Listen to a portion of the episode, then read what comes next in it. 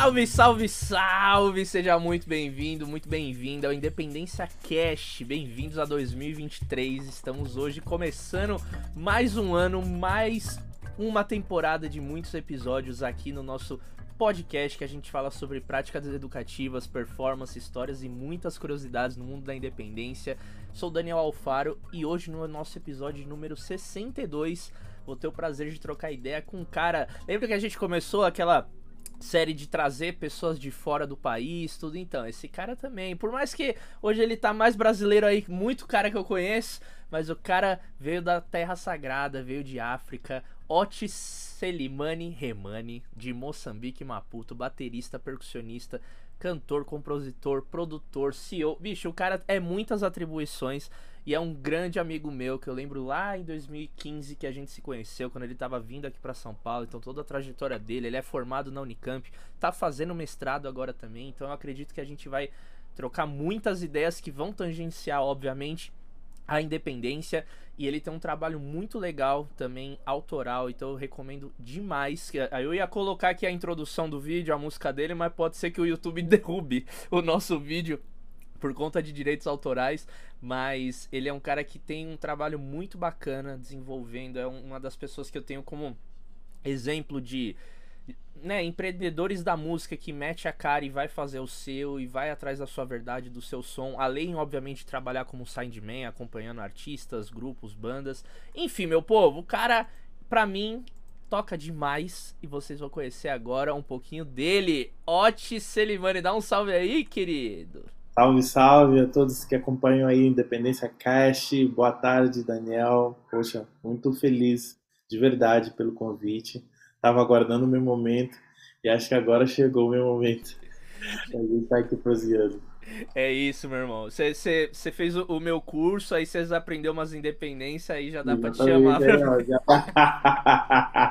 Depois do terceiro módulo, gente terceiro módulo é onde o bicho pega. Então, assim, se você tá fazendo curso, já sabe que terceiro módulo não dá para perder. Não, e terceiro módulo tem uma aula, né? Se você fizer essa independência, mande um e-mail para participar do Independência Cast. Exatamente. E aí eu consegui terminar no finalzinho, tinha lá, ó, se inscreva para participar do cast. Coisa linda, meu irmão. Maravilhoso. Maninho, prazer demais estar tá trocando essa ideia contigo.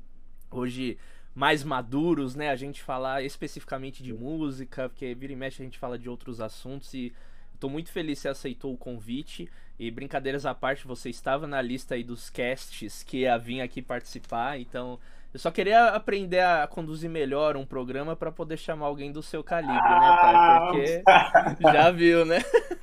Cara, no meio de tantos colossos que passaram por aí, cara, nossa, era, é cada nome, né, dos nossos heróis, né, é apesar de eu ser moçambicano, mas consumo bastante música brasileira e vi que passaram várias figuras aqui, né? E isso é mais uma prova do quão consistente, quão necessário, né? É, é uma pública como essa, né? Para falar especificamente da nossa linguagem, do nosso dia a dia, dos nossos dilemas desafios enquanto musicistas, percussionistas e bateristas. É isso. Ó, esse dilemas e desafios é muito acadêmico, hein? É, bateria brasileira, dilemas e desafios. Artigo número 4. É, exato, exato.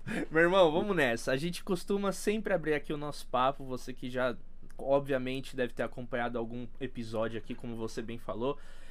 Perguntando sobre essa relação do que, que é a independência percussiva. Você, como baterista e também percussionista, o que, que você entende sobre esse termo? Assim, você conseguiria falar, um, dar um significado em uma frase, em uma palavra, explicar o que, que você entende sobre independência percussiva? É, eu acho que a independência é, percussiva seria a habilidade da gente pensar é, camadas sonoras, no caso dos nossos instrumentos né, percussivas, é, que coexistem independente uma das outras. Né? Então, seja, tipo, a gente tem quatro membros, como é que a gente pode criar quatro sonoridades que convergem, né, que, se, que, que se complementam, mas que são independentes, ou seja, geram submelodias independentes uma das outras, né? Que é um recurso que nos ajuda muito, principalmente quando a gente tem que pensar é, fazer um número com pessoas reduzidas e que a gente tem que simular quatro, três instrumentos, dois instrumentos. Né? Então é um recurso que eu acho que seria isso. Uhum, entendi. E você como, assim, aqui a gente não conversa muito sobre que não que se, não seja importante, claro, sobre a questão da história da pessoa, como ela começou na música, tudo, mas conta pra gente pra a, a gente se situar também, para quem não te conhece, que eu te introduzi como baterista e percussionista, mas o que, que veio primeiro na sua caminhada musical? Foi a bateria? Foi a percussão? Hoje eu sei que você pensa as coisas muito interligadas, mas como que foi esse seu começo assim em relação ao universo do batuque? Foi a bateria? Foi a percussão? A percussão. Com certeza. E eu acho que foi a melhor forma de iniciar, né? Porque quando a gente pega o tam... eu, eu meio que fiz um, um, caminho de evolução querendo chegar à bateria. Eu sabia que o, o, instrumento final era a bateria, mas eu sabia que tinha ah, que você passar já tinha por... essa percepção? Sim, eu tinha tipo uma visão ali de médio médio prazo, assim, poxa, quero tocar bateria, mas para tocar bateria eu tenho que tocar percussão, porque eu tenho que ter uma noção rítmica. E a, a, a, bateria, ela é uma coisa que sintetiza a, a percussão, né? eu acho que o universo percussivo é tão gigante, tão gigante, que na bateria a gente simplesmente sintetiza isso, né? Sim. Então, esse foi o meu primeiro caminho. Eu comecei tocando é, em gomas, né, em Moçambique. Aí depois passei a tocar dentro da percussão, né? Depois passei a tocar... Chiquites, é... Chiquites também fez parte, chocalhos, é, djembe, de certa medida, né? Então, essa foi, foi o início da minha trajetória, assim, no, no universo percussivo. Sim. E aí, quando você começou a estudar a bateria, como que você se sentiu... Primeira pergunta, quanto tempo que você estudou percussão até chegar na bateria? É... Você lembra, assim, mais ou menos? Acho que dois anos, assim. Tá. Porque assim, o, o, o termo estudar, né, a, a percussão é, é meio difícil de pensar naquela época, porque para mim os instrumentos, o aprendizado de música está muito ligado à vivência, né? Então, tipo, não é no sentido talvez posto do estudar instrumento, de ter um, um compromisso, um, uma disciplina com o instrumento de acordar, mas era a vivência do tipo, cotidiano, como a gente foi aprendendo, sabe? Sim. Então, eu fiquei dois anos tocando direto, assim. Uhum. Percussão, chocalhos, enfim. Entendi. E aí, quando você chegou na bateria, é, o que, que você sentiu de facilidade no processo de aprender a tocar a bateria? Porque aqui a gente recebe muito essa questão, né, de pessoa, a gente, vulgo eu, né, a equipe de um, de pessoas falando, pô, será que estudar bateria vai me ajudar a desenvolver a independência, a percussão, tal? Como você veio desse processo? Que aqui a gente já conversou com gente que é baterista, baterista, gente que é baterista e foi para percussão, gente que foi da percussão para bateria. No seu caso, quais percepções que você sacou assim de, nossa, ó, oh, eu consigo tirar aqui mais rápido. Ou vou... eu, claro que às vezes na época você nem tinha consciência disso, né? De ah, pelo fato de eu ter estudado o tambor aqui, aí eu pego essa baqueta e. Não, né? Sim.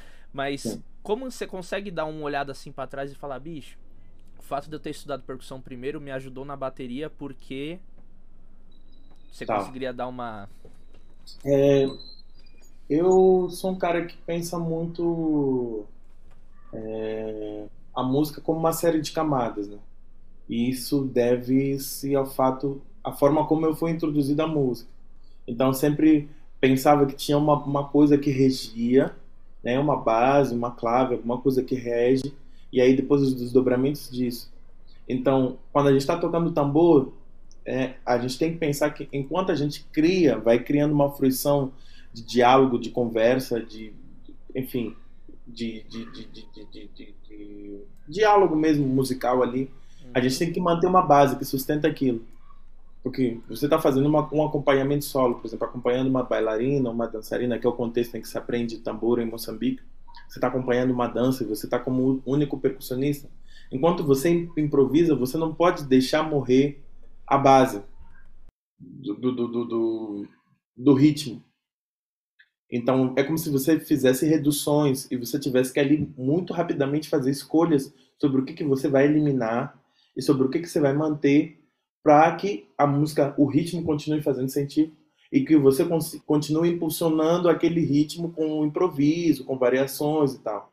Então, isso é muito legal porque assim, te ajuda a rapidamente pensar em algum pattern, algum padrão que você vai manter e que depois disso você vai desenvolver. Então, quando você passa para a bateria e traduz isso, é, é pensar como, por exemplo, a gente está usando os quatro membros e você está fazendo um tipo de condução, por exemplo, no, no prato livre ou no, né, é, no ride, sei lá.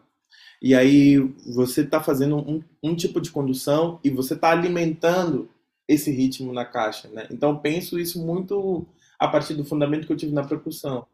É tipo de ter uma coisa rolando e criar uma outra camada. Assim. Então penso como se fossem camadas diferentes, assim, onde uma está fazendo a base e a outra está desenvolvendo. E isso eu devo muito à percussão, né? A vivência que com a percussão. Sim.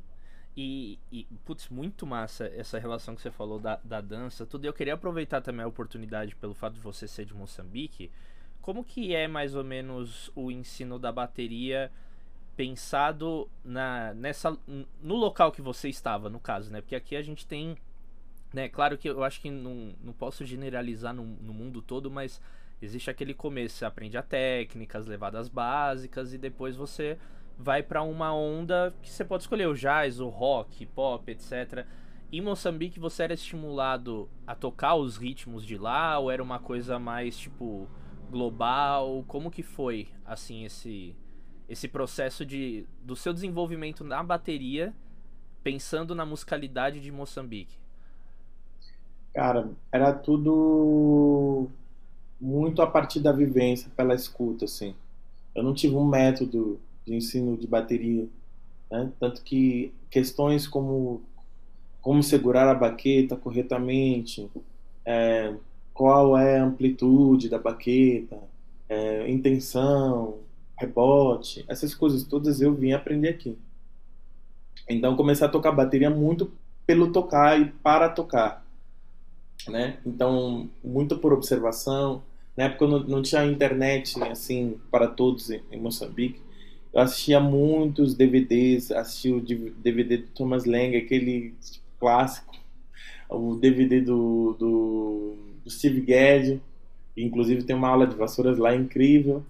Assisti a aula do Dave Weckl, Back to the Basics, que era tipo assim a trilogia de bateria que todo cara assistia lá, assim, sabe? Uhum. E aí depois vai descendo, Omar Akin, Danny Chambers, então assim, era o que a gente consumia eram CDs que a gente passava de mão em mão, às vezes raspava, travava aquele negócio. E aí você ia fazendo uma, uma mimetização daquele som. Claro, obviamente que a gente não conseguia chegar na primazia sonora dos caras, porque os caras tinham técnica e tudo, sabiam o que estavam fazendo. Você ouvia um, você ouvia um estrondo, né? Aí você falava, não, tentar imitar isso aqui, olhar o vídeo como o cara faz, se era sextina, Sim. se era rolo de um em um. Sabe nada, né? Sim. Nada. Tipo, isso eu vi aprender aqui no Brasil, assim. Entendi. E, mas esse, esse lance, ó, dos, dos ritmos, você se aventurava a tocar, tipo, ah, você tocava percussão, você sabia que ali existia aqueles instrumentos dentro de uma linguagem que tocava aquelas aquelas levadas. Você chegou de curioso a tentar passar isso para a bateria para tocar ao mesmo tempo? Como que foi isso? Sim. É, os ritmos que eu tinha acesso é, de Moçambique, né, é, na época, eu já tentava imaginar como é que seria isso na bateria. E aí fui trilhando os primeiros caminhos, acho que talvez da independência, pensando os ritmos moçambicanos, que hoje são o meu foco, assim. Que é tipo assim, pô, eu tô ouvindo esses sons, é, não querendo falar que o bumbo vai virar tal coisa, né, como a gente aprende, por exemplo, na independência da música brasileira, onde o bumbo é o surdo, o chimbal é o ganzá, sabe? Essas coisas. Mas pensando intuitivamente pela, pelos, pelo que o som mesmo nos oferece, sabe? Então você tem um ritmo lá de tufo rolando, então tipo assim, como é que eu faço isso soar similar na bateria? E aí eu ia experimentando, e aí fui fazendo os caminhos, né? É, então foi assim que eu fui colocando os ritmos moçambicanos e outros que já eram feitos por outros bateristas mais velhos, né? E que aí eu ia, eu ia copiando, imitando CDs. Eu fui um cara que aprendi muito com o CD, escutando CDs, escutando CD e assistindo o show dos caras, né? Legal. E você lembra quais eram as suas dificuldades nesse processo de fazer essas adaptações, essas sínteses para bateria? Hum.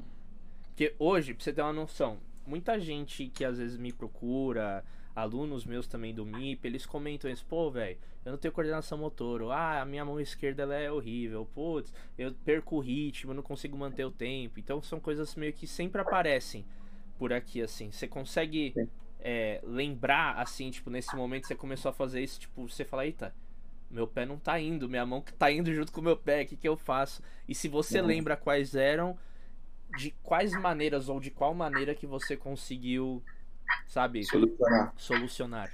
É. Cara, eu acho que o- o- uma coisa que eu digo sempre, assim, que é, que é o meu mantra, conheça os fundamentos. Conheça sempre os fundamentos. Não tem independência, não tem é, evolução que a gente pode chegar num outro instrumento sem a gente conhecer o fundamento, de onde vem. E isso às vezes requer tempo e força de vontade. Então, assim, para eu conhecer a música brasileira e aprender a respirar, como tipo, eu tô há sete anos no Brasil e não me considero uma pessoa que respira como os, os bambas respiram na música brasileira. Porque, tipo assim, envolve um tempo mesmo de vida, de você entender o porquê que o Ganzá, naquele, naquele, naquele momento, pulsa dessa forma e o que está acontecendo com os outros instrumentos que estão recebendo esse estímulo do Ganzá, como é que os instrumentos mais graves, quando ressonam de tal forma, como é que os outros respondem. Porque você tendo total ciência disso, quando você vai traduzir isso para um instrumento, você sabe tocar cada um desses ritmos, primeiramente. Ou melhor, cada uma dessas variações. Se são quatro instrumentos, você consegue tocar os quatro. Aí, depois, a próxima etapa é fazer tipo, as relações e as reduções. Ou seja, a fase eliminatória. Que você fala assim, olha, o que, que eu vou eliminar daqui? O que, que eu eliminando não tira o teor do ritmo? Ah, então isso aqui eu consigo eliminar sem descaracterizar o ritmo, todo mundo vai conseguir identificar que continua sendo tal ritmo. Então, é isso. Então, tipo, uma relação automática que acontece, que é mão direita e o bumbo, por exemplo. Então, como é que essas duas coisas começam a imitar esse ritmo?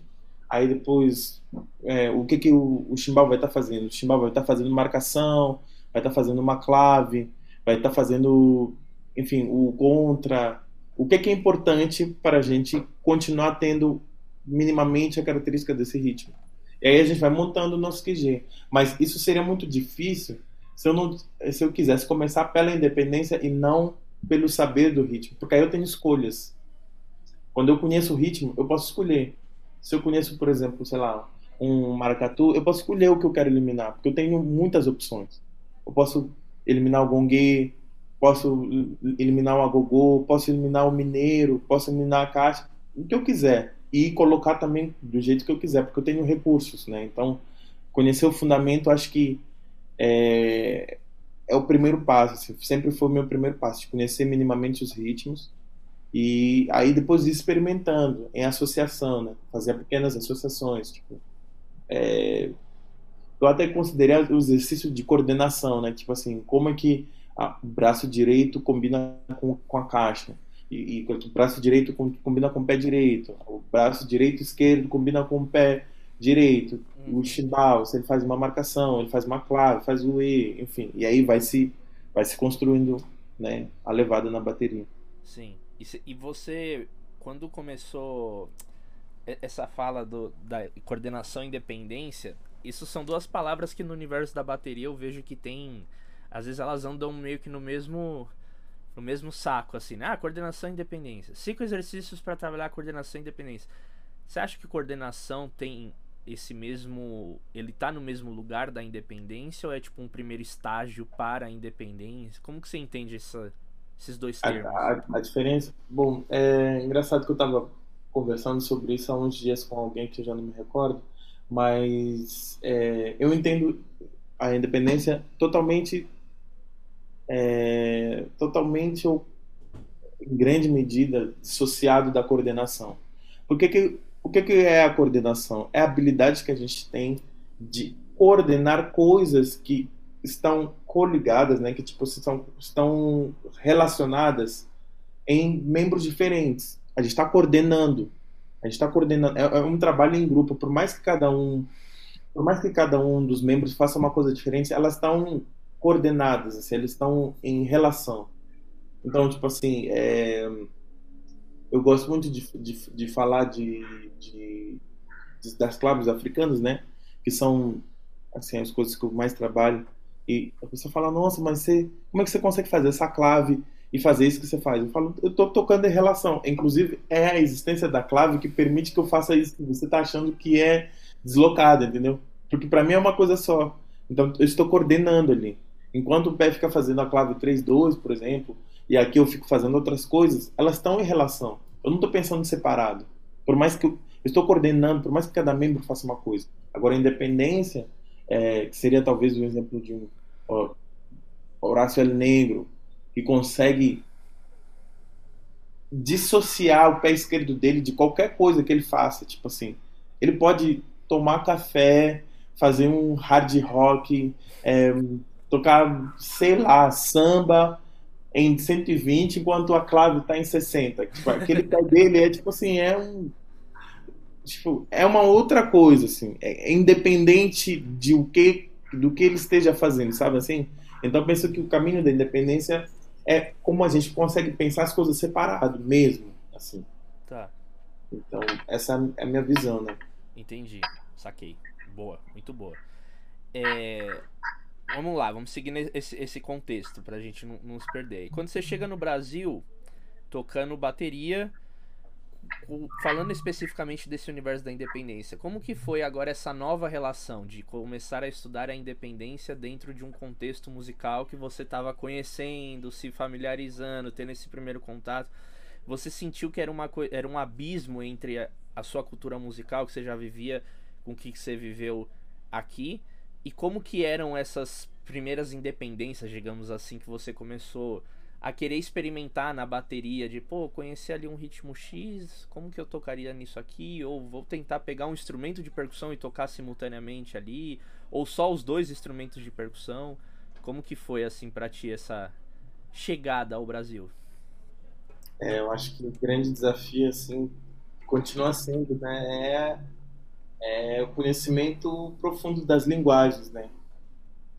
É como eu disse, é, às vezes é, o maior desafio é você, não é você ter o recurso de uma coordenação, de uma independência, mas é tipo você saber o que fazer com isso.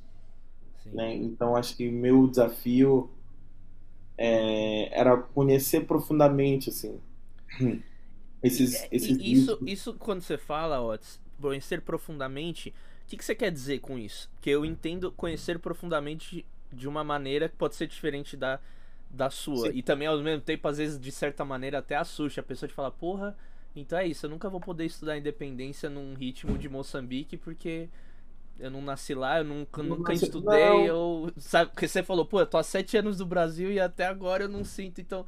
É, Como que é esse conhecimento eu, profundo assim? Eu acho, eu acho que eu acho que sempre, tipo assim, sempre vai ser possível aprimorar e também depende do quanto que a pessoa busca, né? Eu acho que talvez esse possa ser um, um depoimento que não se expanda para todas as pessoas, mas é, eu cheguei ao Brasil, é, fiz a Unicamp, então assim interagi muito com métodos, é, forma como as pessoas que estavam estudando esses métodos se debruçavam sobre independência na independência e coordenação de música brasileira, do samba, por exemplo, é, na academia, no, nas instituições de, de música, né? E a minha questão era tipo assim, tá, beleza. Eu decoro os, pad os padrões e, e, vou aprendendo como, tipo assim, tirar eles da, da cartola, se tendo eles. Ou, tipo assim, eu, eu vou viver o samba. Porque vivendo o samba, indo despretensiosamente para uma roda, você vai todas essas questões assim, de tipo assim, por que começa, como começa, quem entra primeiro, a intensidade, o sobe, o desce, a cadência, a colcheia subindo, depois o break que entra, entendeu? Essas coisas, tipo assim, que é o conhecer, é, são as ferramentas, é, que posso dizer, é, inconscientes que eu fui adquirindo nesses anos, que é tipo assim, pô, eles agora vão querer isso de mim, sabe? Vão esperar isso de mim, tipo, eu tenho que me comportar dessa forma. E não, tipo assim, uma bula do, do, do livro que é funcional também, é importante, mas que ela não vai me dar esses, esses recursos. de tipo assim, como me comportar enquanto um agente que está ali contribuindo com a música Sim. e que as pessoas têm expectativas comigo enquanto baterista, entendeu? Total.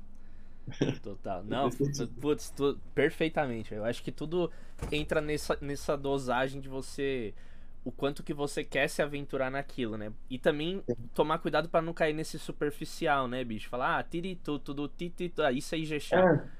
Isso, é, bicho, você lê, e aí você, você, às vezes nem ouviu isso e decorou. Você viu numa partitura uma síncopa com a pausa. Você fala, ah, bicho. Aí você, aí você fala assim, pô, nem todo mundo que toca chá precisa disso, né? E aí, enfim. Sim, sim, não, tô, total, total. E ó, uma coisa que eu queria saber assim de, de ti quando você começou a tocar aqui, a trabalhar, é, você sempre esteve ao lado de percussionistas nos trabalhos que você fez. É, você teve esse, esse privilégio de não ter que se virar tudo sozinho. É, que isso na realidade é mais uma afirmação porque eu acompanhei assim vários trabalhos e acompanho o que você faz e tem percussionistas, mas já teve situações que você estava sozinho e você se viu naquele lugar de tipo, pô, bicho, eu vou ter que colocar aqui, né, isso que a gente tá falando, um pouco mais de elementos para dar esse chão pra galera saber nesse lugar que a gente tá. É, se isso aconteceu, como que foi esse essa questão da independência nesse nesse momento. Você tá vendo que eu tô puxando bastante pra independência, que é o nosso foco aqui, mas, velho, fica à vontade para falar outros elementos também que contribuíram para você fazer uma performance bem sucedida, obviamente. Ah, claro. Eu acho que é, o conhecimento, vou voltar para esse lance, que é tipo, assim, conhecer profundamente as músicas, que você vai tocar. Assim, profundamente o que quer dizer? Conhecer a música, conhecer todos os instrumentos que estão ali sendo tocados, por mais que você não toque eles, mas você saber, olha, nesse momento entra tal instrumento, nesse momento entra tal instrumento, tal instrumento faz tal linha.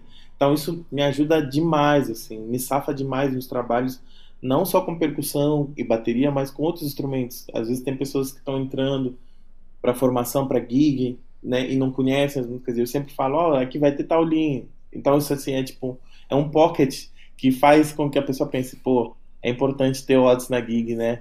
Ele, ele decora as coisas. E é um recurso, né? Então, quando não vem um, um percussionista, tipo, eu sei, eu sei exatamente o que ele faz e onde. Então, se eu tô com um kit que, tipo, tem esse recurso, eu vou fazer. Tipo, sem querer também é, é, fazer o octopus chato, é, mas assim, é, eu tenho esse recurso. Tipo, eu sei o que, que o cara faz. Então, tipo, se eu posso fazer uma redução, cara que, tipo, a pessoa viu, nossa, é trio, né? Putz, vai faltar tal coisa. Mas ela fala, putz, teve alguém que prestou atenção àquele detalhe que só a percussão faz, sabe?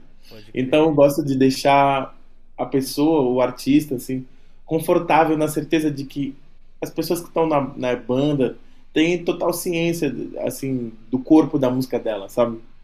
Então, posso não estar tá tocando tudo, assim, tipo, ficar aquela coisa de, nossa, ele toca bateria e percussão ao mesmo tempo, mas com algumas reduções, alguns elementos, por falar, olha, esse, essa aqui é homenagem à percussão, a percussão faria isso nesse momento. Sim, né? sim, sim. Total. Sim.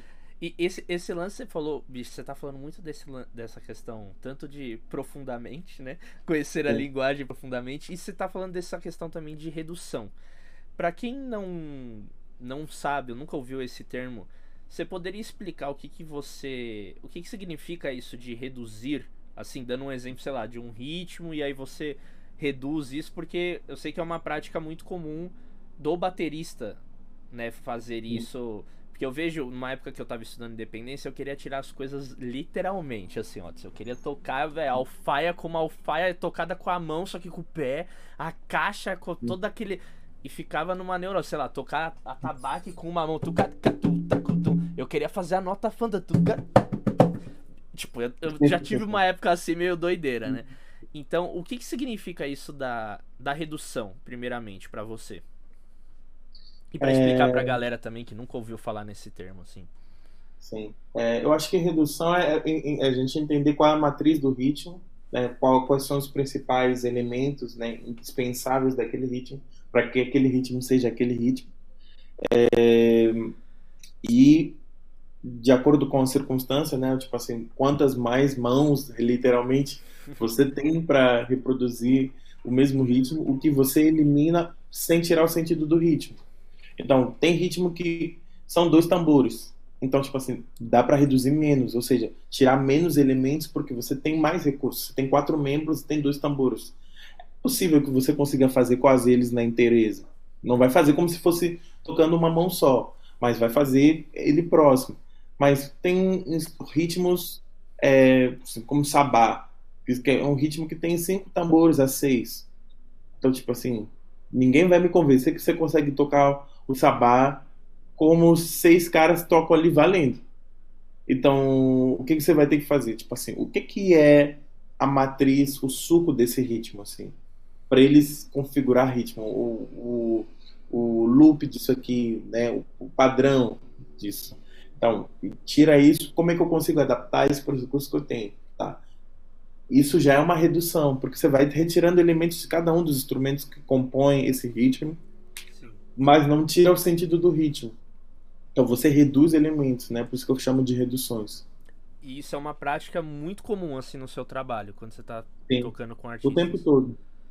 O tempo todo. Com artistas, meus, tra meu, meus trabalhos mesmo, música Instrumental, eu tenho que estar sempre negociando comigo mesmo. Tipo, né, o que, que eu vou tirar, o que, que eu vou colocar. Ah, esse momento é importante que, cara, eu assuma que sou um só e fico tocando 100%. Mas olha, agora tipo, o cara quer que coloque outros elementos, então vou reduzir isso, aumentar aqui. Então eu fico meio que como se fosse um, um Ableton móvel e fazendo, tipo assim, sempre, o tempo todo concessões, assim, sabe? Tipo, ah, agora vou colocar mais isso, vou tirar mais isso. E isso foi alguém que te incentivou e te abriu os olhos para falar, ó, oh, ó, pensa assim, ou foi uma coisa que você foi sacando, não vou dizer naturalmente, mas culturalmente, tocando, experimentando, você começou a. Hum, como que foi isso? Alguém, tipo, te falou? Você acordou um dia e falou: redução, redução, vou reduzir.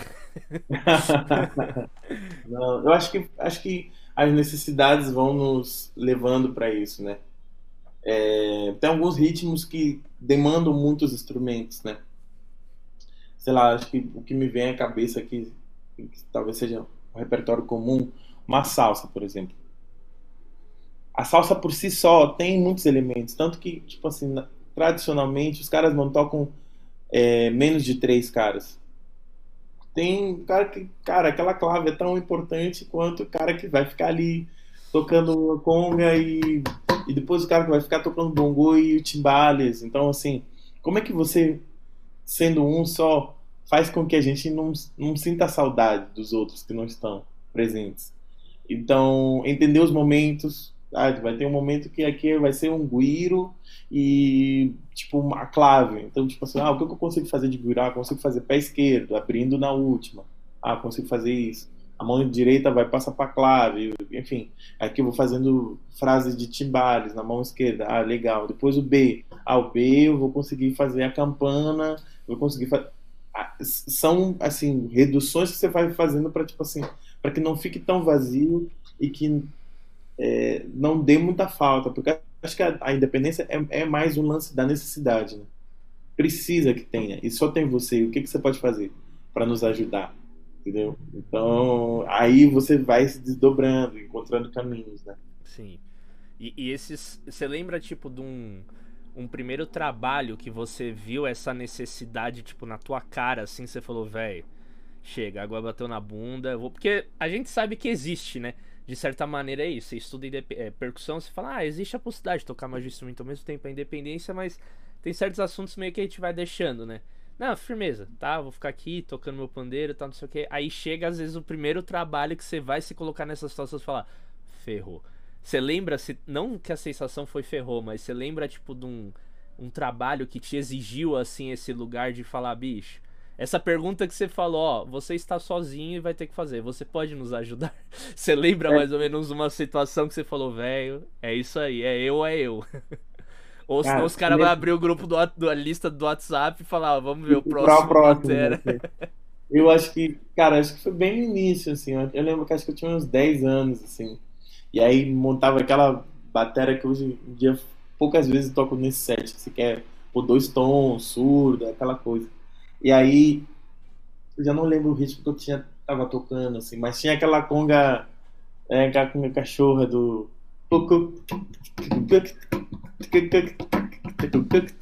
Conga cachorra. E aí, e aí tipo assim, é, eu falei, putz, não, não tá o cara, né? E aí eu falei, pô, já tenho dois tambores aqui, um low e um high, né? Tipo assim. Então, pô, tem um intervalo do ritmo que, tipo assim, ele é dispensável. Tipo, dá para dispensar isso e, e, adicionar uma conga sem que haja danos maiores. Então, assim, eu lembro que essa levada. Aí eu, eu fazia um lance, acho que tava fazendo com, com aro, né? Fazendo com surdo e tom, né? Aí, tipo assim, pra mim era tipo assim. O máximo, o máximo. E aí quando eu descobri que, tipo, é, o tom 2 dava para fazer o retorno, né? E dava assim, falar, pô, ainda dá para colocar esse molho no tom 2 e, tipo, não quebrar o ritmo e voltar. Eu falei, pô, acho que é isso, né? Acho que é isso. E aí você fala, pô, tá legal, tá cheio, tá, tá acontecendo as paradas. Então acho que foi acontecendo de forma muito natural, assim, de pô, saber que tinha uma coisa que era suposta estar aqui que não está, né? E eu estou tendo esse recurso, tem um set que possibilita, tem um espaço na música em que eu posso fazer algo, porque depois que a gente começa a tocar por algum tempo, fica na nossa memória mesmo que a gente não esteja tocando, né? Então acho que isso também ajuda um pouquinho a pessoa falar, pô, ah, nem senti falta da condução porque você está fazendo os tons, sabe? Pode crer. Então acho que foi bem no início, assim, que eu tenho essa memória. E você lembra de alguma situação, por exemplo, aqui no, no Brasil. Eu achei que você ia dar um exemplo, tipo, recente, falando, quando eu tinha 10 anos, eu falei, porra, o cara lembra mesmo, né? Marcou. Mas é, aqui, por exemplo, você já viveu alguma situação? Porque hoje, pela sua fala e pela experiência que você tem, eu percebo que. E a gente sabe que tem certas coisas na música, na música que não precisam ser ditas, né? Quem é profissional já ouve, velho, eu já sei que é por aqui. E aí vai usar o que precisa ser feito pra música funcionar. Mas já teve Sim. situações que você num ensaio ou quando te convidaram o produtor musical, o diretor, artista, enfim, ou até no seu trabalho, é, no seu trabalho não, porque aí você que pensou nisso. Tipo, nesses, nessas situações, alguém já te estimulou a falar isso? Ah, Otis, dá pra você colocar uma marcação que eu tô sentindo falta disso, ou dá pra você colocar, e aí você já tava fazendo uma coisa, você dá, dá, e aí você já faz as contas na cabeça, né, tal, meu pé esquerdo. Tá... É, vai. Aconteceu já isso? Já, já, já. E às vezes fala no ar, assim, às vezes a artista tem muito lance de, tipo, não saber exatamente qual é o instrumento que ela quer. Ela só fala que quer, ah, eu quero uma coisa meio funk, sabe? Sabe? Eu falo, ah, legal. E aí depois você diz sim o primeiro, né? Pra garantir. É... E depois você luta para descobrir como é que você vai fazer, né? É, exato. Ou e a pessoa só te joga um instrumento, né? Nossa, produtor é cheio. Não, bicho, não tem algum, sabe? Um, um tem, tem uma coisa mais aguda assim para marcar e. Tem, aí você olha assim pro lado, claro, tem tá porra nenhuma. Tá pensando nisso. É. Mas essa, essas situações eu acho que é legal de você, de você falar assim, porque é uma coisa que a gente, quando tá estudando e não tá né, tendo o dia a dia da profissão, a gente não, não acredita que essas coisas aconteçam, tipo, na hora H, assim, né? Claro que no show isso não vai acontecer, né? No palco, na vera, mas no estúdio, na preparação, ali no momento de ensaio, isso é comum de acontecer, né? Criando um Sim. arranjo coletivo, puta, bicho, faz isso. E às vezes até o contrário, né? Acho que às vezes até você sente falta de. Aí você, pô, posso colocar assim. isso aqui para fazer a marcação, porque tal, não sei o que, não sei o que lá. Sim. É, e quanto mais na mão a gente tiver esses recursos, a gente pode usar para fazer o bem, né? Para fazer o bem da música, né? Que ela pede e a gente, pô, tem esse recurso, sabe? E eu sei que talvez nesse momento da música esteja faltando justamente isso, né? Sim, entendi. E deixa eu te perguntar uma coisa. Você tem alguma opção estética sonora para não usar muitos instrumentos de percussão na sua bateria? Ou é porque você trabalha sempre com percussionista? Ou é porque você não gosta? Porque eu vejo que o seu set ele é bem assim, num, num formato do drum set ali, né? A caixa, tom, surdo, bumbo. E aí eu vejo que agora você tá colocando uns claps, tudo, mas é, você tem essa opção ou eu que não tô sabendo muito do. Não tô acompanhando muito nas redes e não, você usa coisa de percussão. Eu sei que tem agora essa daqui, né? Essa maquininha aí no seu set, logo ah, logo. Manda PEX. Exatamente, manda PEX, por favor. É, eu. Assim, acho que a gente vai crescendo, né, ganhando alguma maturidade nisso e, e, e buscando também não irritar os outros, né? E Achei que você ia falar, a gente não quer mais levar tanta coisa porque a coluna já dói. Não, não, não. Na, não, na, na, na busca nossa de, de, de, de, de novos caminhos, também, tipo assim, ir de encontro com aquilo que cada trabalho está pedindo, né? Então, com cantoras é, que tem um som mais, é, mais aberto, que tem uma possibilidade de criação, coletiva, de, de, de, eu impor a minha musicalidade, eu já começo, tipo, no primeiro ensaio, já levando dois tambores, assim. Uso o pack, uso o, pack da bateria convencional, tipo, bombo caixa chimbal, mas o resto eu levo os tambores, aí levo umas coisinhas que eu deixo assim sempre no jeito para usar, sabe, um, um, um, bloco, uma coisa assim. É... Tem um trabalho meu que é o Renascimento, que é tipo assim, eu estou desenvolvendo ele todo para bateria ancestral, assim, que são tambores e várias parafernálias minhas, assim. Mas às vezes, por exemplo, é, trazer isso para um trabalho, sei lá, pop. É, não vai, não vai. É, talvez não demande e muito mais, assim, tipo, eu fiquei atrapalhando e, e e, e, causando assim inimizades com o percussionista, com os caras que falam assim, pô, cara, se fosse para você estar de percussionista, a gente chamava de percussionista, sabe assim, essas coisas. Mas embora eu acho que tipo o meu jeito de tocar, mesmo quando é o set de bateria, é muito percussionamento, como é que é, é muito pensado de uma forma é. percussivamente, sabe? Então, eu acho isso uma coisa boa mesmo quando estou tocando set de bateria, eu sempre penso esse fundamento, essas coisas todas que a gente está falando aí, elas me acompanham mesmo quando eu estou no set de bateria, né? Mas eu vou levando sets cada vez mais híbridos de acordo com é, a liberdade que me dão. Entendi, entendi.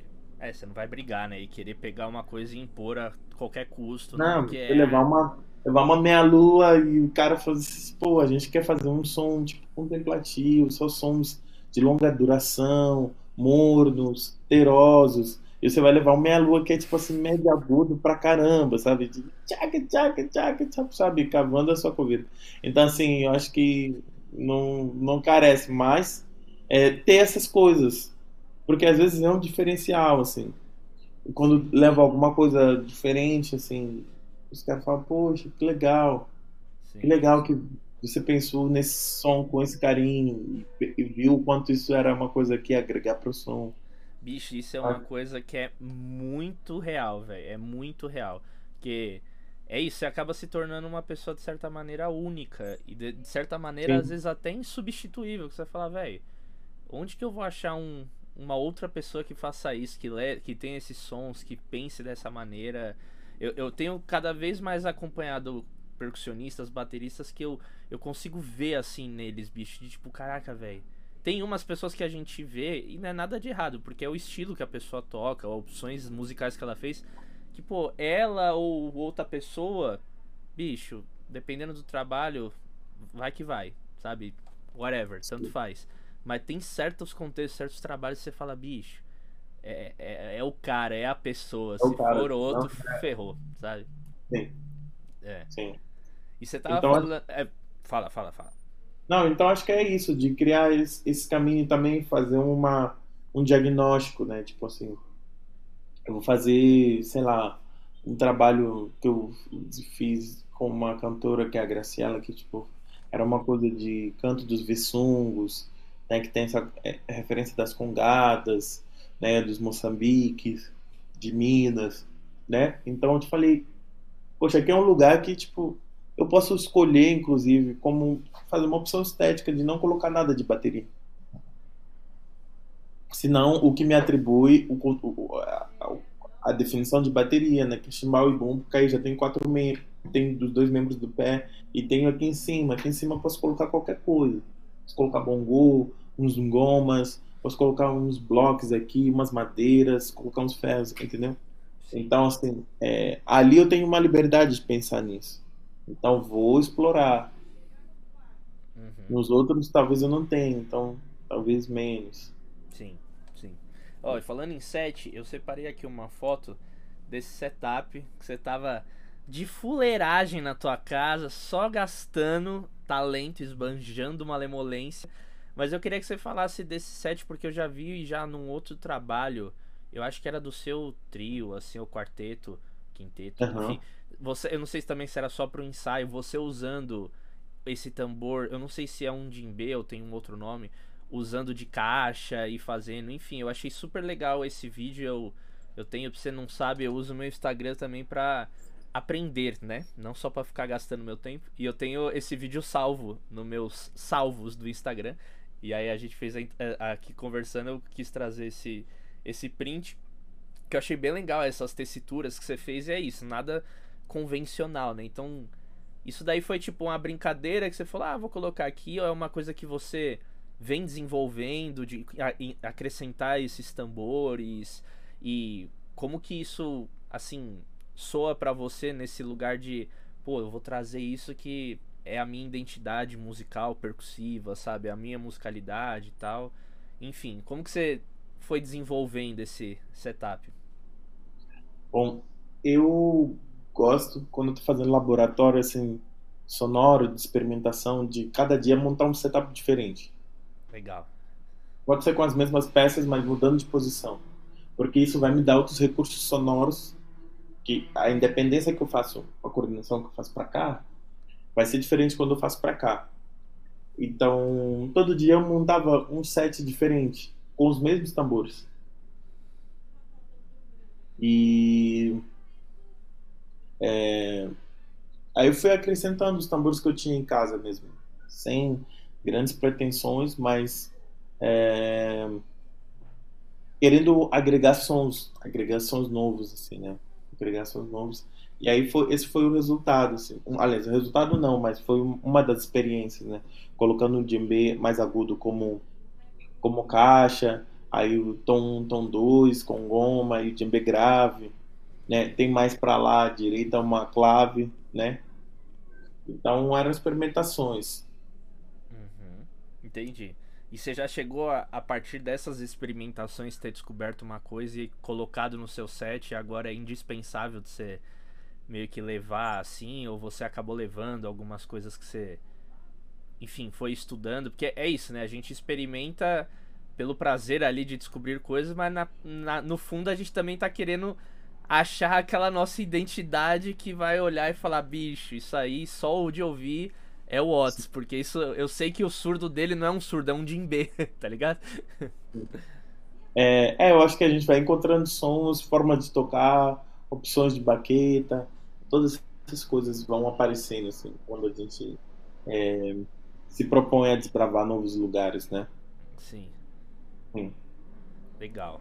Muito massa, Não, isso é super, é super interessante esse, esse pensamento de experimentar, montar sets diferentes, ainda mais por conta dessa infinitude, infinitude, esse caminho infinito da percussão que não tem um set fechado, né? Então isso é a, é a benção e a penitência também, né? Porque a gente tá toda hora estudando independências, coordenações diferentes, e ao mesmo tempo a gente podia ter um set fechado, igual a bateria. Na realidade Sim. a gente não podia, porque, enfim, iria limitar de certa maneira, sonoramente falando, né? Claro, Foi muito sim. massa, irmão. E ó, pra sim. gente finalizar aqui, que a gente tá chegando nos. Finalmente, você sempre passa voando isso aqui. Bom demais, bicho. É, eu queria saber de você que tipo de dica, além dessas que você já falou, obviamente, você deixaria para um percussionista ou um baterista que está se aventurando nesse universo da independência? Assim, você ainda mais que como um profissional que vive da música, que participa de diversos projetos, tem o seu trabalho também. Você vendo como que a independência ela faz parte do seu dia a dia, ela te ajuda em muitas situações. Que tipo de estímulo, de dicas, de conselhos você daria para quem tá nessa caminhada da independência no início de certa maneira e ainda não enxerga muito esses lugares, né, de aterrissagem de tipo isso que eu tô estudando agora vai ser importante para mim, então aquele papo, né, do guru, continua, filho, continua. Sim, sim, sim. Um dia você vai entender, né? E aí você fala, porra, mas é aí, né? É. É, o que eu diria é, tipo assim, é, muita, muito foco e muito propósito em cada uma das etapas, né? É, tinha um professor que falava para mim que, tipo, se você puder estudar agora, estude, porque depois de tal fase vai ser mais boletos e preocupações, né? Então, por mais que as coisas que as, você esteja estudando hoje não façam muito sentido, mas esses vão ser os recursos que vão te ajudar mesmo a otimizar o tempo quando você tiver uma hora de estudo por dia, quando esse for o seu tempo livre. Se você já tem bases muito bem estabelecidas, a base tem que ser perfeita, tem que ser ótima, porque aí o processo de aprendizagem subsequente vai ser mais fácil. Uhum. Então, acho que é isso. No ângulo, no ângulo. Objetivo, curto e objetivo, coisa linda, meu irmão. Foco, Ó, foco nos estudos. É isso, foco nos estudos. Quero te agradecer demais pelo seu tempo, a gente ter trocado essa ideia, começar 2023 daquele jeito, abrindo aqui os nossos trabalhos, que seja um ano de muito axé, muito, muitos trabalhos, e esse é o momento para você fazer o teu merchan. Que eu sei que agora vai mais uma hora de podcast, porque o cara é empreendedor, influencer, tem loja, tem, enfim, é, é, muita coisa. Então, fala pra gente dos próximos shows, eventos, seu trabalho autoral, disco, produtos, enfim. E mais uma vez, obrigado, viu, meu irmão? Muito obrigado, Daniel, por esse trabalho primoroso que você está fazendo aí para a classe dos bateristas, percussionistas. É, é louvável que você tenha tido essa iniciativa e que possibilite que a gente se aproxime através dessa plataforma. É, para quem quiser saber mais sobre os meus trabalhos, pode me encontrar no Instagram, né, o arroba Otselimani, Remani, e pelo Facebook e essas coisas todas, tem no, no site também, otselimani.com. E também pode adquirir meu CD que eu lancei ano passado, Tombuluco, tem versão física, né, que a gente faz entrega a todo o Brasil. Então é só entrar em contato com a gente. É... E shows para 2023 ainda não estão anunciados, assim, não tem marcados, só com outros artistas. Então, para quem a gente vai se ver por aí, por um desses palcos a gente se vê.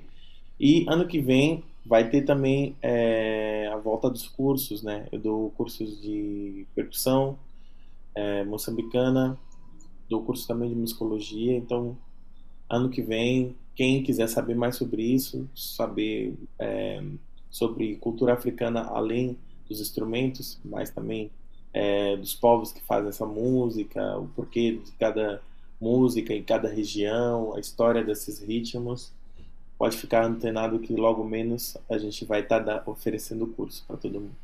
Isso aí, coisa. Ó, esse episódio tá no ar em 2023, tá? A gente tá gravando em 2022, você falou no ano que vem.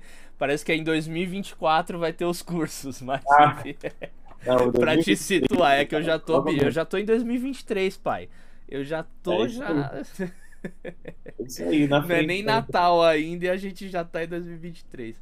Pô, maravilhoso, meu irmão. Coisa linda.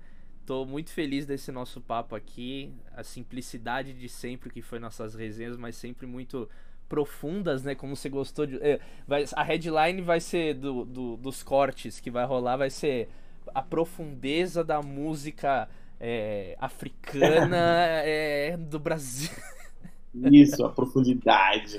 profundidade, seja profundo. Coisa linda, meu irmão. Tamo junto demais, viu? Tamo junto. Obrigado, hein? Sucesso e que esse ano seja muito próspero para nós. Com certeza. Tamo junto. Se precisar de gestor de tráfego, você me avisa. Opa! Seu danado! É isso, gente. Obrigado por você ter chegado até aqui. Se você ainda não é inscrito no canal, se inscreve, deixa o seu like, segue o nosso podcast também no Spotify. Fiquei muito feliz no final do ano passado, 2022, ter chegado a retrospectiva. Um monte de gente ouvindo nosso podcast fora do Brasil, enfim Seja muito bem-vindo sempre. Toda quinta-feira ao meio-dia tem episódio novo. Se você quer ver os últimos episódios que saiu, entra aqui na playlist do YouTube ou no próprio Spotify. Você vai ver lá uma galera que já passou aqui. Agora o Watts tá aí no nosso hall da fama, aqui com todas essa pessoal da pesada. E é isso. Também aqui na descrição tá o link das redes do Otis. Vai lá, chama ele, acompanha o trabalho dele, ouça e compre os discos, as músicas dele, que vale muito a pena. E é isso, gente. Até um abraço, aquele abraço. Até semana que vem com mais um episódio.